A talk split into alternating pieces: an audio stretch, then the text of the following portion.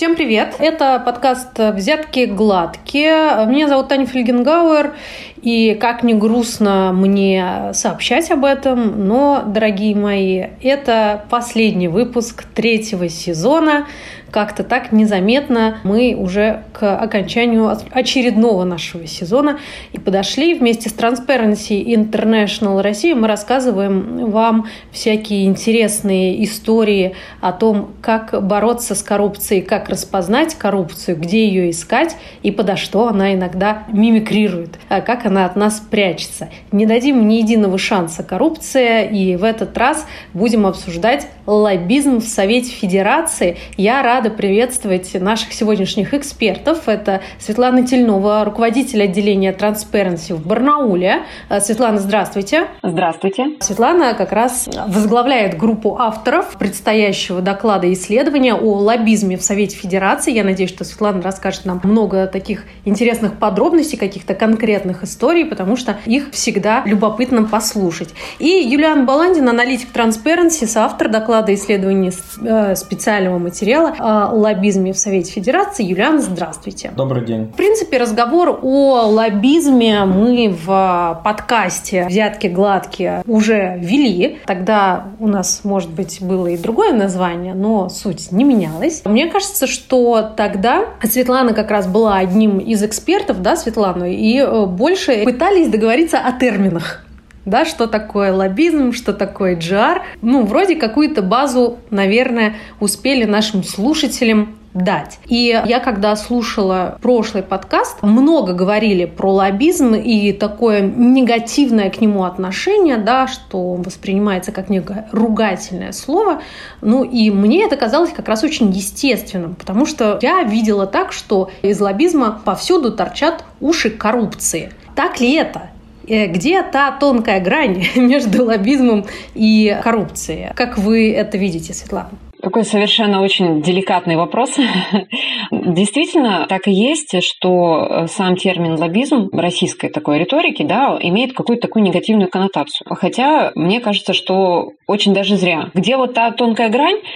Ну, смотрите, лоббизм – это, в принципе, ну, как бы такой естественный процесс продвижения интересов различных групп интересов, да, потому что, ну, мы не можем себе представить такую, как бы, ситуацию или реальность, когда заинтересованные лица, это бизнес, да, а не будет пытаться э, изменить законодательство в свою сторону. Не только бизнес, может быть, и гражданское общество, пытаясь донести свою позицию до принимающих решения э, парламентариев, да, или чиновников, не пыталась продвигать свои интересы общественные. Поэтому это совершенно абсолютно абсолютно нормальный процесс, э, нормальный институт, только есть разновидность лоббизма. Есть лоббизм, который граничит с коррупцией, а есть э, вполне себе цивилизованный лоббизм, когда представители, например, бизнес-сообществ или некоммерческих организаций выступают некими экспертами, участвуют в разработке законопроектов абсолютно открыто или делают, например, экспертизу о том, как тот или иной законодательный акт может э, применяться в действительности. Это вполне себе цивилизованные инструменты для лоббизма. Те же самые ассоциации организации. То есть для чего они сделаны, для чего они придуманы, да, для чего различные бизнес-сообщества или другие представители гражданского сообщества организуются, самоорганизуются в некие союзы, ассоциации, отраслевые, неотраслевые, по интересам, для, для того, чтобы группировать, во-первых, обсуждать общие какие-то интересы а, и тем самым делать запросы до принимающих решения публичных людей, продвигая тем самым интересы членов этих ассоциаций. Это ну, цивилизованный лоббизм. А коррупция – это когда уже идет, на мой взгляд, непосредственный, например, подкуп или теневой лоббизм, да, то есть когда процессы продвижения интересов находятся за закрытыми дверьми, а, в тени, когда пытаются договориться изменить законодательство, протолкнуть, как это любят говорить, как некий законопроект, не учитывая интересов других акторов. Так а не в этом ли смысл лоббизма, когда ты не учитываешь ничьи интересы, кроме вот узкого очень какого-то круга людей или определенной очень конкретной отрасли? Мне кажется, это не совсем так. Мне кажется, это более стереотипное мышление, потому что когда происходит открытая коммуникация, как это вот э, происходит в тех странах, где лоббизм регулируется? Лоббисты, то есть это люди, которые не находятся во власти, но имеют некий контакт, доступ к людям, которые принимают решения, они доносят публично позицию заинтересованных сторон. То есть они отчитываются об этом, с кем они общаются, какую тему они пытаются продвинуть, какой законопроект. И, соответственно, остальные участники рынка, они видят вот этот запрос, который идет через лоббистов.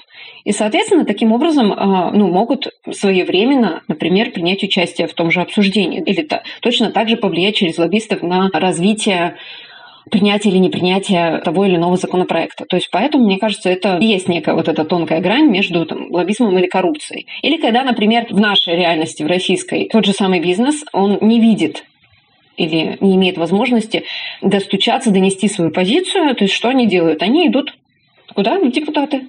Депутаты Государственной Думы, если мы откроем например, тот же самый наш сайт Дума Бинго, где размещено исследование по лоббизму в Государственной Думе, мы посмотрим, посмотрим к биографии, посмотрим связи депутатов, мы увидим, что там сплошь и рядом представители того или иного бизнес-сообщества. То есть им получается дешевле как бы стать депутатом, чем искать постоянно некую, там, не знаю, дверь человека, чтобы донести свою позицию. Для наших да. Э, слушателей только поясню, что такое Дума Бинго. Если вдруг вы не знаете, обязательно погуглите и посмотрите. Это совершенно потрясающий материал э, Transparency International, база данных потенциальных лоббистских связей депутатов Госдумы. Это увлекательнейшая абсолютная информация. И знаете, так вот очень многое становится понятнее, когда ты рассматриваешь депутата не как народного избранника, а как э, некоего лоббиста. А, это ужасно интересно. Мотивация, мотивация депутатов становится, ну, прям вот кристально ясный. Это же очень честно. Это, я думаю, ну, мы в течение нашего разговора обсудим там, а, ну, в большей степени Совет Федерации и сенаторов, но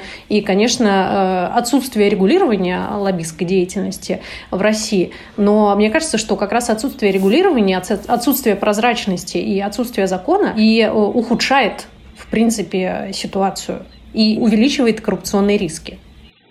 Абсолютно точно. То есть есть масса примеров, мы их уже приводили не раз, о том, когда, во-первых, повышает коррупционные риски законотворческого процесса, во-вторых, ущемляет общественный интерес. Ну, и, опять же, с прошлого исследования по лоббизму в Госдуме был очень яркий пример. Депутат Гогина, который является супругой руководителя генерального директора ПАО КАМАЗ, когда она выступила с инициативой запретить использовать старые грузовые автомобили. Ну, то есть, мол, они не экологичные, они старые, не травмоопасные там, и так далее и тому подобное. Но когда это говорит э, народный избранник, который э, непосредственно связан с компанией, которая производит новые грузовые автомобили, то мотивация как бы страдает, скажем. Начинаешь немножечко сомневаться в искренности его заботы об экологии. Юлиан, добавите что-то. Вот э, это тонкое, но, но существующее грань между лоббизмом и коррупцией. Как вы это понимаете? Как вы это объяснили? Я бы здесь разложил как бы так на две части, условно говоря. То есть если мы ведем дискуссию в таких, скажем так, концептах и терминах, которые касаются коррупции, то здесь можно разложить как бы на две части. Да? То есть есть первая проблема, это, собственно, проблема прозрачности, да, как таковая. Ну, то есть тот факт, что нам не всегда доступны даже составы экспертных советов, мы не всегда понимаем конкретные полномочия каких-то комитетов, председателей комитетов и так далее. Ну и во-вторых, это проблема, которая вытекает из низкой прозрачности, это повышенный коррупционный риск. То есть тот факт, что процесс будет непрозрачным, он увеличивает вероятность того, что не будут учтены интересы как бы всех заинтересованных сторон. Более того, проблема еще такая контекстуальная, что если мы говорим о каких-то западных странах, условно говоря, не знаю, там Соединенные Штаты Америки или крупнейшие европейские политики, будь то Германия, Франция, то там, если и происходит какой-то лоббизм. Во-первых, он зарегулирован более-менее прозрачно, во-вторых, там в целом структура экономики, она менее монополизирована. И там, скорее, когда лоббируются какие-то интересы, то происходит лоббизм не то чтобы конкретных компаний, это трудно себе представить, а происходит э, даже лоббизм каких-то регуляторных политик скорее, когда продвигаются интересы целых каких-то отраслей скорее. То в России в условиях, когда а, целые отрасли экономики монополизированы госкорпорациями, те же самыми, да, там, будь то Ростех, Росатом, Дом РФ, и прочее, прочее, то, конечно, очень сложно как бы разделить э, между собой лоббизм, как, скажем так, целой отрасли, что, наверное, не всегда плохо в теории, поскольку иногда очень важно бизнесу, в том числе через какие-то лоббистские инструменты, донести свою позицию, объяснить, почему ту или иную сферу нужно регулировать так или иначе, чтобы это как бы было выгодно и государству, там, не знаю, с точки зрения сбора налоговых отчислений более повышенно, за счет того, что бизнес будет действовать в этих новых регуляторных рамках, которые они лоббируют более эффективно. Но в случае России такую грань будет очень сложно обозначить, потому что часто лоббизм одной конкретной отрасли будет касаться лоббизма чуть ли не одной конкретной компании. Вот опять-таки, о чем говорила Светлана, например, КАМАЗа. Ну, понятно, что если мы запрещаем какие-то старые грузовики, в условиях крайней монополизации машиностроения серых грузовиков мы сразу же понимаем, кто является бенефициаром. Бенефициар – конечный выгодоприобретатель, лицо, получающие деньги. Часто конечными бенефициарами оказываются чиновники и должностные лица, из-за чего транзакции проводятся обманным путем, через офшоры или подставные фирмы. Одна конкретная компания, один конкретный холдинг. В этом смысле, конечно, вот эта проблема непрозрачности лоббизма в таких экономиках э, с большим количеством монополий, она еще больше усугубляется и еще больше в себе несет этих коррупционных рисков. Мы немножечко, совсем чуть-чуть э, упомянули проблему регулирования, вернее, если мы говорим про ситуацию в России, отсутствие как такового регулирования лоббизма. И как раз э, в прошлом подкасте рассказывала э, Светлана про то, что было пять, по-моему, да, если я ничего не путаю, попыток ввести какое-то госрегулирование лоббистской деятельности, и ни к чему эти попытки не привели. Я, если честно, все-таки не очень понимаю, если для государства это, ну, правильно и, в общем-то, выгодно. В чем проблема? Или есть некое лобби, против того, чтобы лоббистская деятельность была э, отрегулирована в стране. Ну, я думаю, здесь главное лобби – это сами лоббисты, которые занимаются продвижением интересов. А, так, а почему, почему бы им не работать в, ну, в легальной сфере? Я, может быть, задаю какой-то очень глупый вопрос, но я искренне этого не понимаю. Вопрос совсем не глупый, а наоборот, он очень даже правильный. Ну, тут несколько причин, как мне кажется, и можно подискутировать с Юлианом, каково его мнение на этот счет. То, что я встречала, какие оценки и мои наблюдения, каковы причины, почему те люди, которые занимаются лоббизмом, ну, не хотят регулировать эту сферу. Во-первых, это было публично озвучено, они сами настороженно относятся к институту законодательства в Российской Федерации. То есть он настолько сейчас сложный, с огромным количеством количеством рамочных законопроектов, подзаконных актов и так далее и тому подобное, что сами лоббисты, они опасаются усложнения своей деятельности в результате регулирования. И вот эти пять попыток, которые были приняты, они показали, во-первых, неготов, неготовность парламентариев заниматься этими вопросами, во-вторых, как бы неготовность заинтересованных сторон, да, то есть пытались, ну, как-то очень четко ну, сразу зарегулировать, придумать какой-то вот закон, который вот сразу скажет, вот ты лоббист, а вот ты не лоббист, например, да. Тот же депутат Госдумы Анатолий Выборный, который занимается антикоррупционной политикой, вносит законопроекты, которые касаются противодействия коррупции. Он предлагал, например, что лоббисты – это только люди с юридическим образованием, да, что как бы, ну,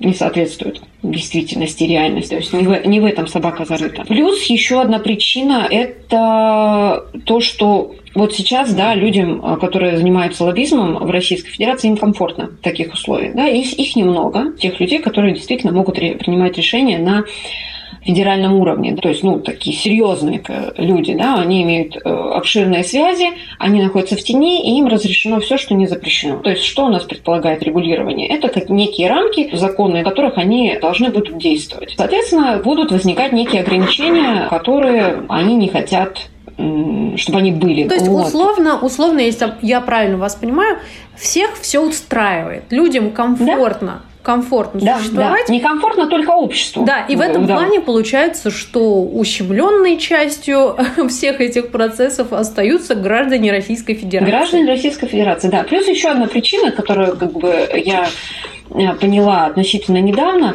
это то, что получается сейчас это некий такой элитный клуб людей, с широкими связями, и расценки там весьма, весьма высокие. То есть у меня озвучивались оценки, оценки бонуса лоббистов э, до 30% от предполагаемой экономической выгоды принятого решения. Как правило, ведь лоббисты – это люди, скажем так, эффективные лоббисты. То есть любой человек может назвать себя лоббистом. Вопрос в другом, насколько он будет эффективен. То есть эффективные лоббисты – это те люди, которые наверняка работали в федеральных органах власти, там, где принимаются решения, либо были депутатами, либо были сенаторами, которые имеют э, обширные связи, доступность их, она тоже сейчас ограниченная. Это получается такой элитарный клуб людей, которые занимаются продвижением интересов. Плюс еще и оценки, которые э, я вот встречала абсолютно недавно. Рынок лоббистских услуг в России сейчас оценивается, это неофициальные источники, от 700 до 900, 900 миллионов долларов в год. То есть это ну, то есть это рынок очень, очень емкий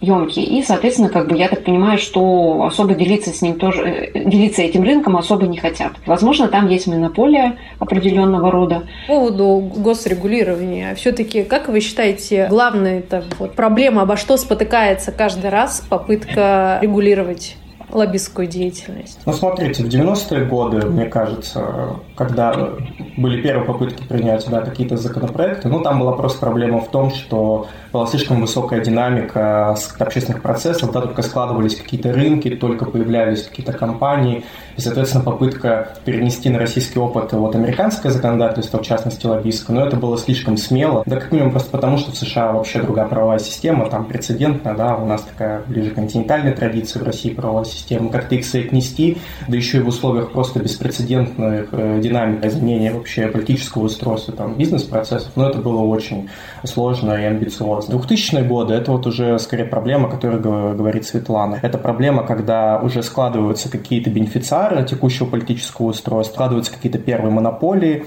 и это ведет к тому, что, ну, просто очень мало стимулов у тех, кто после тех же, не знаю, процессов приватизации, после перераспределения властных ресурсов застолбили за собой вот эти вот э, монопольные позиции, у них очень мало стимулов как-то делиться э, с другими акторами, заинтересованными возможностями лоббировать регуляторные изменения, в том числе за счет того, чтобы вообще зарегулировать как-то лоббизм и сделать этот процесс более прозрачным. Вообще, вот мое мнение такое. Мне кажется, что лоббизм – это во многом такой, знаете, продукт э, очень зависит от реально от структуры экономики, вообще от того, насколько вот развиты какие-то рыночные отношения. А поскольку, на, как мы знаем, у нас сейчас экономика во многом такая, можно сказать, квазигосударственная отчасти, да, ну просто потому, что там доля тех же налоговых отчислений, которые поставляют, а частные структуры, они не самые высокие. Но, соответственно, частный бизнес, который больше всего заинтересован, на самом деле, в прозрачном лоббизме, как минимум с той точки зрения, чтобы иметь возможность на самых разных площадках и в Госдуме, и в Свете Федерации, и в правительство у нас носят огромное количество важнейших законопроектов, и бизнес, конечно же, заинтересован в том, чтобы такой закон был принят. Но, собственно говоря, политический вес этого бизнеса, его возможности на уровне политического влияния, они крайне ограничены. А те э, субъекты частного бизнеса, которые обладают хоть сколь-нибудь широкой ресурсной базой, они также аффилированы, условно говоря, как бы с правящей элитой, и тоже, на самом деле, не очень-то заинтересованы в том, чтобы делиться с другими частными акторами э, и так далее. То есть, поэтому здесь мне кажется, вот эти структурные факторы даже, в том числе факторы, которые обуславливают в целом структуру экономической системы, они оказывают влияние решающее на вообще вероятность того, что будет реально конструктивно обсуждаться принятие такого пакета законопроектов, который будет регулировать лоббизм. Ну, в итоге это получается какой-то замкнутый круг, из которого невозможно выбраться. Ну, и я бы хотела, чтобы мы уже перешли конкретно к истории с Советом Федерации. Да? Собственно, кто может порегулировать все эти вопросы? Это может идти, как, если я правильно понимаю, как инициатива там, от парламента, или это может быть правительственная инициатива. Ну, либо, конечно, мы можем предположить, что вдруг выйдет президент и скажет, кстати, я давно хотел сказать, то-то я не понимаю, как у нас там с лоббистами обстоит дело. Мы сегодня хотим поговорить подробнее про Совет Федерации. Как, в принципе, это выглядит? Вот если нам надо рассказать человеку на улице, лоббизм, Совет Федерации – что у него должно перед глазами вообще появиться и что, какая первая мысль и ассоциация должна возникнуть в его голове? Светлана. Во-первых, почему мы начали заниматься исследованием лоббистских практик в Совете Федерации? Потому что парламентарии разных уровней, как правило, являются объектом лоббирования, то есть теми людьми, на которых направлено действие лоббистов, до которых пытаются донести все заинтересованные лица и группы свою точку зрения. Поэтому мы исследовали Совет Федерации с точки зрения того, чьи, какие группы интересов там представлены.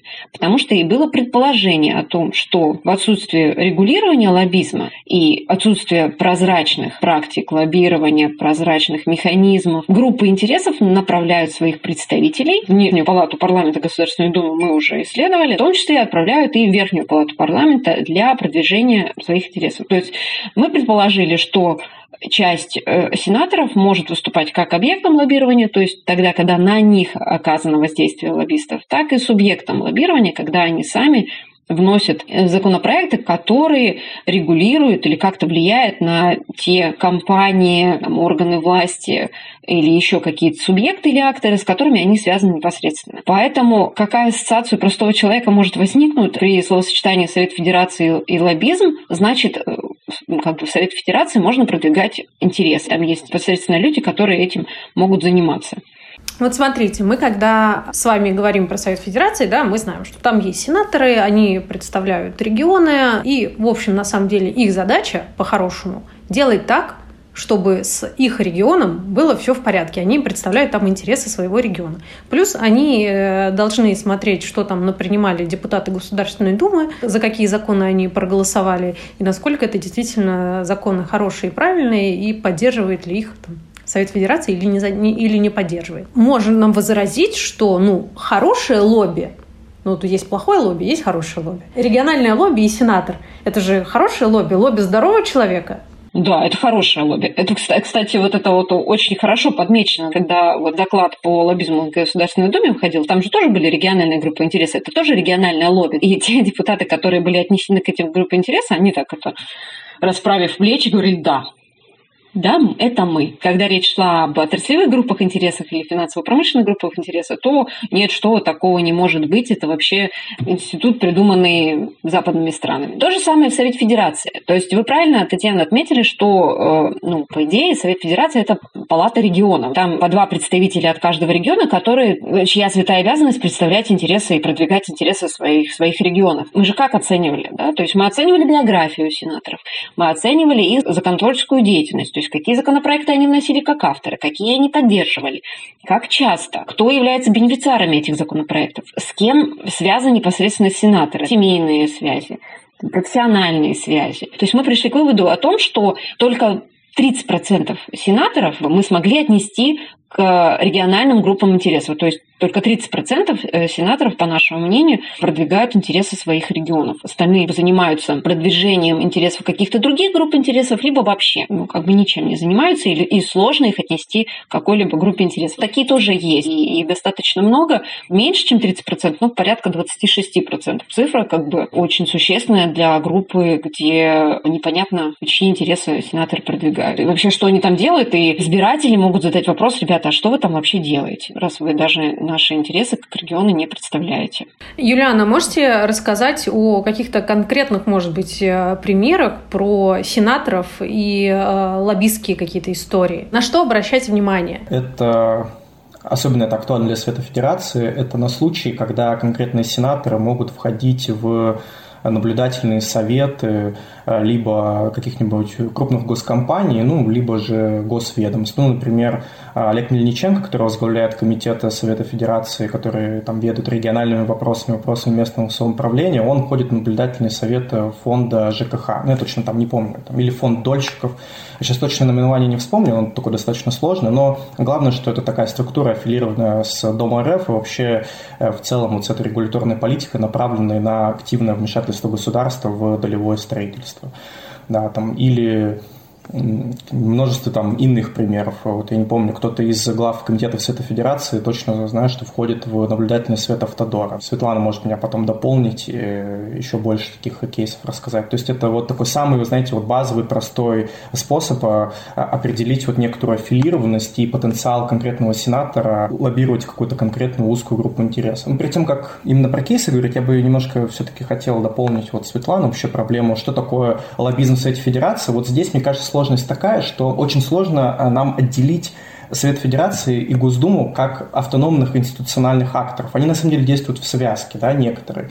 И мы здесь скорее должны говорить о лоббизме в рамках всего законодательного процесса, а конкретно на уровне федерального собрания. Почему? Ну, потому что все равно все законопроекты вносятся и проходят именно в Государственной Думе лучевые этапы рассмотрения, обсуждения, внесения поправок. На это указывает хотя бы тот факт, что Совет Федерации отклоняет 2 по 6 созыва, по-моему, там меньше 2% всех законопроектов, внесенных депутатами Госдумы, Совет Федерации Федерация отклонила. То есть он почти никак не оппонирует Госдуме, некоторый институциональный субъект. И поэтому здесь нам интереснее вот именно конкретные личности сенаторов, их какой-то аппаратный вес, которые могут либо самостоятельно вносить какие-то законопроекты, и опять-таки не будут именно в Госдуме проходить ключевые процедуры рассмотрения, либо же они будут, совместно с депутатами лоббировать какие-то законопроекты конкретные интересы. И вот здесь вот эта проблема, что вроде бы в теории мы должны думать о Свете Федерации как о том, что это площадка, в первую очередь, лоббирования региональных интересов, ну, потому что, в первую очередь, сенатор – это делегат э, какого-то регионального уровня власти, либо исполнительного, либо законодательного. На деле получается, что сенаторы э, во многом эту самую какую-то функцию защиты интересов регионов никак не исполняют, а во многом даже в какой-то степени сливаются с депутатами с той точки зрения, что они не то чтобы какие-то суверены, будь то представители всего народа России или конкретного региона, а они вот часто все-таки лоббируют какие-то корпоративные интересы.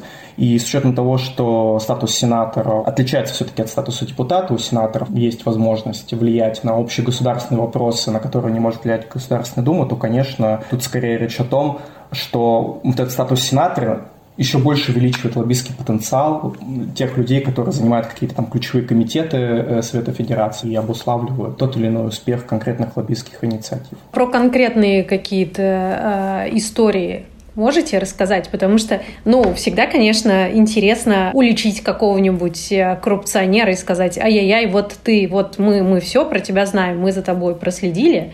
И э, открытых источников достаточно, чтобы тебя, милый человек, заподозрить не в лоббизме здорового человека, когда ты, значит, за свой регион а в плохом лоббизме, когда ты там на каких-нибудь, не знаю, бизнесменов работаешь в своих личных интересах и для личного какого-то обогащения. Я, прежде чем э, какие-то конкретные кейсы скажу, я, я хотела бы обратить внимание наших слушателей на то, что мы в своих исследованиях, оценивая выгодоприобретателей и бенефициаров от того или иного законопроекта, не оценивали их с точки зрения плохо или хорошо, потому что это очень субъективно. Что я имею в виду? Есть от Камчатского края сенатор Борис Невзоров. Он связан с рыбодобывающей, рыбоперерабатывающей отраслью в России и в, Камчатском крае он является владельцем нескольких предприятий, которые занимаются добычей и переработкой рыбы. Раньше, если вы помните вот эту историю с квотами, то есть э, на вылов рыбы, эти квоты были распределены аж в 2018 году,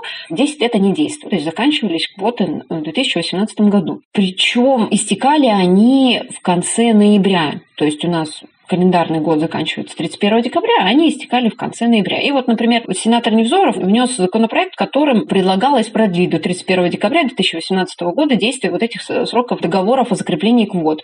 То есть, казалось бы, просто на месяц. То есть в 2008 году как-то, видимо, не учли, что, ну, как бы еще один календарный месяц компании, которые занимаются выловом, у них не будет законных оснований заниматься своей деятельностью. И, получается, он внес законопроект о том, чтобы продлить действие этих договоров на один месяц. То есть мы же понимаем, понимаем, что выгодоприобретателями от этого законопроекта являются его же компании. Законопроекты, когда вносятся, их авторы объясняют э, в пояснительной записке, ну, почему они вносят, какое основание для того, чтобы принять эти законопроекты. И там даже экономические были э, указаны потери тех компаний, которые занимаются выловом рыбы. С точки зрения устойчивости экономики, это правильный законопроект или неправильный? Да, хороший лоббизм или плохой лоббизм? Ну, то есть но это выглядит хотя бы логично. Да, я просто э, хотела э, обратить ваше внимание, мы не оценивали в своем исследовании законопроект с точки зрения хорошо или плохо. Мы показывали, кто является выгодоприобретателем и чьи интересы тот или иной сенатор представляет в Совете Федерации. Это основная была задача. Я сторонник того, чтобы не говорить о том, что лоббизм – это какой-то плохой институт. Это нормальный институт. Это абсолютно нормальный институт, когда различные группы интересов пытаются донести свою позицию. То есть э, только, опять же, повторяюсь, из-за того, что у нас нет законодательного регулирования понятных, открытых, прозрачных механизмов продвижения интересов, вот у нас появляется, что э, слово лоббизм имеет негативную коннотацию. Еще один пример, он более такой любопытный и, наверное, один из моих самых любимых. Есть такой сенатор Вячеслав Тимченко. Он является представителем Кировской области, и он возглавляет объединение потребителей России. То есть есть такая организация, которая занимается защитой прав потребителей. И он внес несколько законопроектов на тему защиты прав потребителей. С одной стороны, Татьяна, вы, наверное, согласитесь, что тоже вполне логично. Человек занимается, его организация, не его организация, а организация, которую он возглавляет, тоже занимается, они наверняка эксперты, и вот он, значит, внес несколько законопроектов на эту тему. Но что он предлагает? Он, значит, предложил законодательно закрепить понятие торговый комплекс, торговый центр, управляющая компания и обязать управляющей компании обеспечить соблюдение арендаторами торговых площадей законодательных норм по защите прав потребителей санитарно-эпидемиологическому благополучию населения. То есть что, что это значит? То есть у нас получается э, сейчас каждый предприниматель по закону о защите прав потребителей несет ответственность за нарушение, собственно, прав потребителей. А сенатор, он предложил, а давайте мы эту ответственность перенесем еще и на управляющие компании, которые владеют и управляют торговыми комплексами. Это вот один момент. Потом он еще предложил запретить уменьшать штраф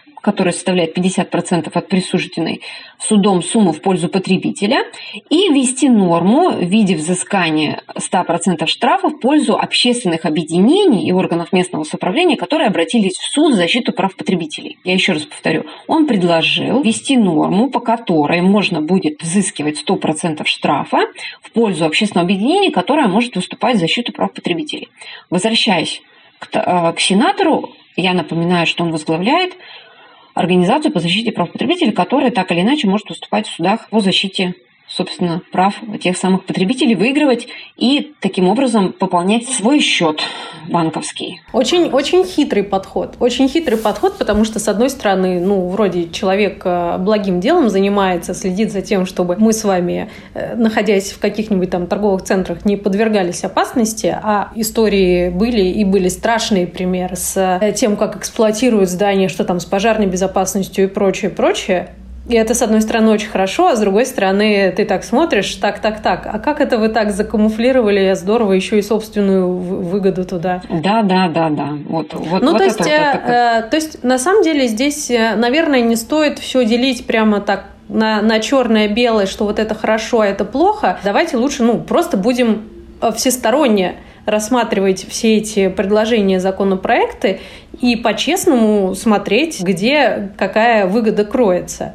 Ну да, ну да, все правильно. А можно вот я еще добавлю про кейсы, да, вот опять-таки про то, где выгода кроется. То есть э, просто такой, знаете, вот иллюстрация, как это работает у нас в России. Вот, э, по-моему, в 2019 году группа депутатов и большая группа сенаторов в том числе внесла законопроект, который касается регулирования применения ионизирующего излучения для там, обработки сельскохозяйственной продукции. Там, ну, это что-то такое, что убивает там все какие-то вредные вещества, и продукты за счет этого излучения такие будут очищены от всяких там микробов, бактерий и прочее.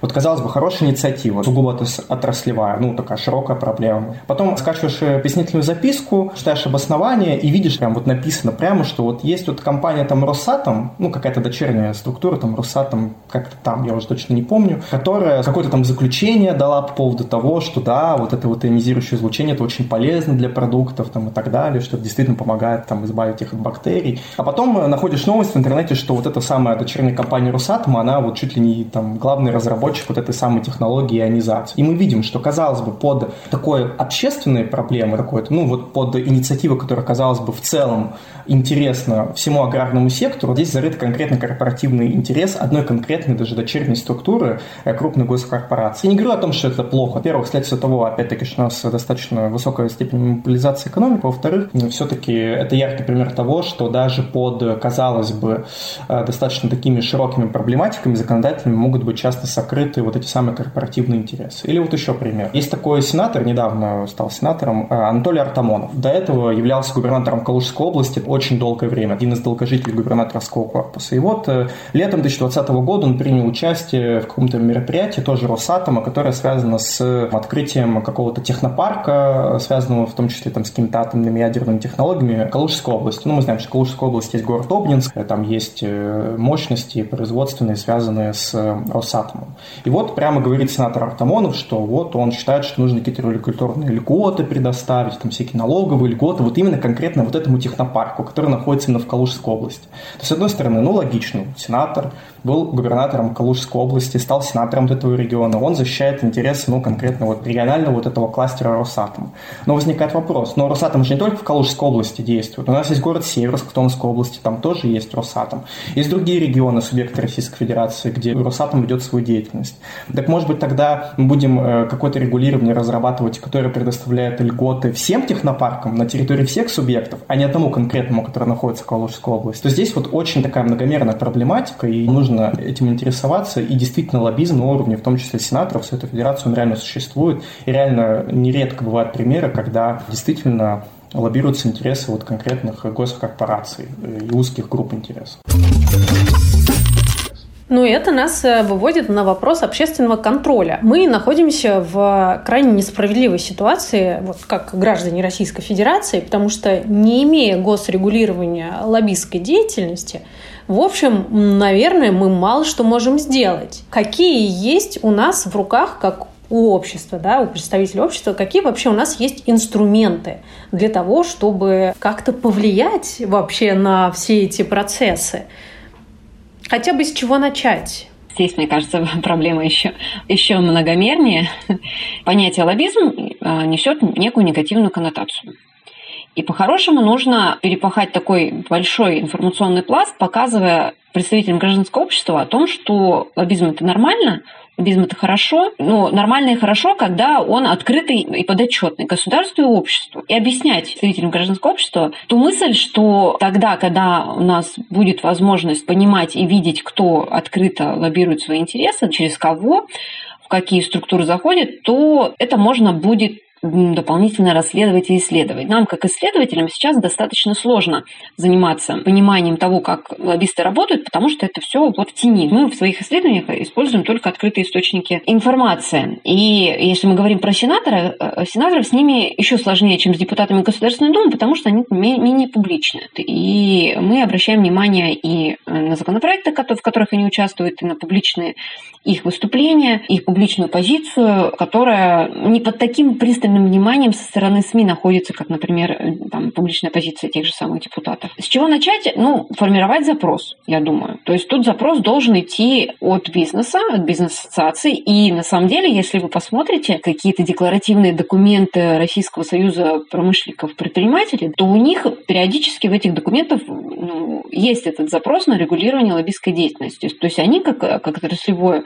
объединение, заинтересованы в регулировании лоббизма. Ассоциация банков то тоже в их документах встречается э, позиция о том, что нужно это регулировать.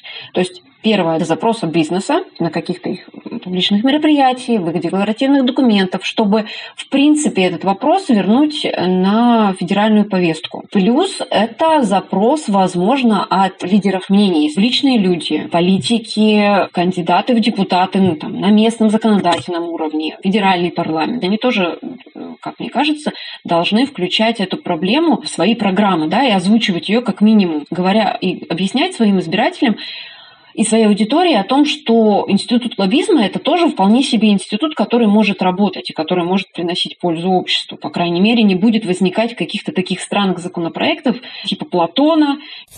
Платон – российская система взимания платы с грузовиков массой больше 12 тонн. Платон – сокращенный от платы за тонны или закон о такси, когда рынок резко монополизировался, возросли цены на услуги таксистов. Куча, на самом деле, примеров есть, когда общественный интерес остается ущемлен. Вот это, наверное, основное то, что может сделать гражданское общество. Я бы так ответила. Я бы с таких идеалистических позиций немножко выступил. Светлана абсолютно э, правильно сказала, что должен быть запрос от бизнес-ассоциации, да, вообще от бизнеса в целом, как субъекта. Но я в том числе все-таки считаю, что очень важен какой-то даже вот аспект просвещения. Элементарно. У нас, я думаю, очень мало кто знает вообще, как а, вообще анализировать законопроект. Я знаю, что среди студентов, там даже политологических там, факультетов лучших вузов, не все знают, что, допустим, есть такой портал, как СОС. СОС – Система обеспечения законодательной деятельности. Сайт, на котором выкладываются тексты законопроектов Государственной Думы. Люди не знают, что есть какие-то пояснительные записки, которые нужно в первую очередь э, смотреть на предмет того, чтобы понять вообще, зачем вносится законопроект, да, о чем он и там, в чьих потенциальных интересах он может быть. И в том числе, на самом деле, вот проект, на мой взгляд, Дума Бинго, это же как раз-таки не только история в целом как какой-то продукт, текст, который интересно почитать. Это, на самом деле, некоторый даже сервис, который мог бы позволить любому человеку просто открыть вот этот самый портал, посмотреть, а э, чьи интересы там лоббируют, и там, не знаю, сенатор того региона, в котором проживает этот человек. И даже вот эта вот какая-то э, просвещенческая функция и вообще умение как-то работать вот с этим законодательным материалом, чтобы это было доступно вообще каждому человеку, это крайне важно. Конечно, без этого очень трудно будет в целом добавить какое-то общественное измерение вот этой проблематики лоббизма, чтобы было понятно вот каждому гражданину России, почему это важно, почему это действительно как бы затрагивает интересы всех и каждого. Поэтому здесь даже проблема в том, что в целом не очень у нас прозрачный законодательный процесс, и и очень важно вот нам, как обществу, на самом деле не отмахиваться, там, не говорить, что там Госдума Совет Федерации, там все предрешено, там, не знаю, вообще нечего туда смотреть, э, весь этот лоббизм теневой. Нет, нужно включиться, в том числе, не знаю, субъектом гражданского общества, Transparency в это включил, с другим каким-то организациям, и объяснять, какие есть инструменты сейчас, чтобы реально оценивать законопроекты на предмет каких-то лоббистских интересов и, и так далее и тому подобное. Вот я бы так чуть более общо, так идеалистических позиций, но тем не менее, мне кажется, что это тоже важное измерение этой проблемы. Ну что, я благодарю наших сегодняшних экспертов Светланы Тельнова, руководителя отделения Transparency в Барнауле, Барнауле. Спасибо вам. Юлиана Баландина, аналитика Transparency. Да, спасибо большое. Счастливо всем. Читайте их доклад «Исследование о лоббизме в Совете Федерации». Мы эту тему сегодня и обсуждали. Меня зовут Таня Фельгенгауэр. Это подкаст «Взятки гладкие». Слушайте нас на всех доступных подкастинговых платформах. Обязательно подписывайтесь, комментируйте, ставьте лайки, классы и все, что хотите. Пишите отзывы. Для нас это очень важно. И я говорю большое спасибо всем, кто был с нами на протяжении всего третьего сезона. Мы еще услышимся. thank you